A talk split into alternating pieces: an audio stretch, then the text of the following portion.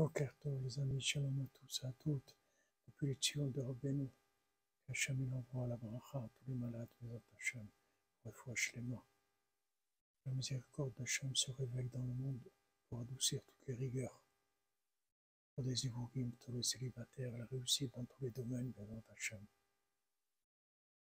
Rabbeinu dit, quand quelqu'un se rend compte qu'il est endormi, il veut se réveiller, il ne sait pas comment faire.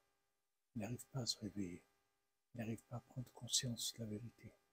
Il connaît la vérité. Mais il n'arrive pas à la vivre. Il n'est pas conscient. Alors Rabbeinu donne un conseil. Il dit, fais ta valise, voyage chez le tzaddik. Viens chez le tzaddik. Tu viens chez le tzaddik. Ce voyage-là, il est considéré comme l'éveil d'en bas. Et à ce moment-là, Hachem, il a pitié de toi dans sa miséricorde il fait que le tzaddik déclenche les Sipurim Siot, la lumière des Sipurim Siot, des contes, des contes antiques, des contes anciens qui vont réparer le monde entier des Hashem. Donc cette réparation, elle vient par l'éveil d'en bas. Cet éveil d'en bas, il est simple. Tu fais ta valise, tu viens en Man, Hashem.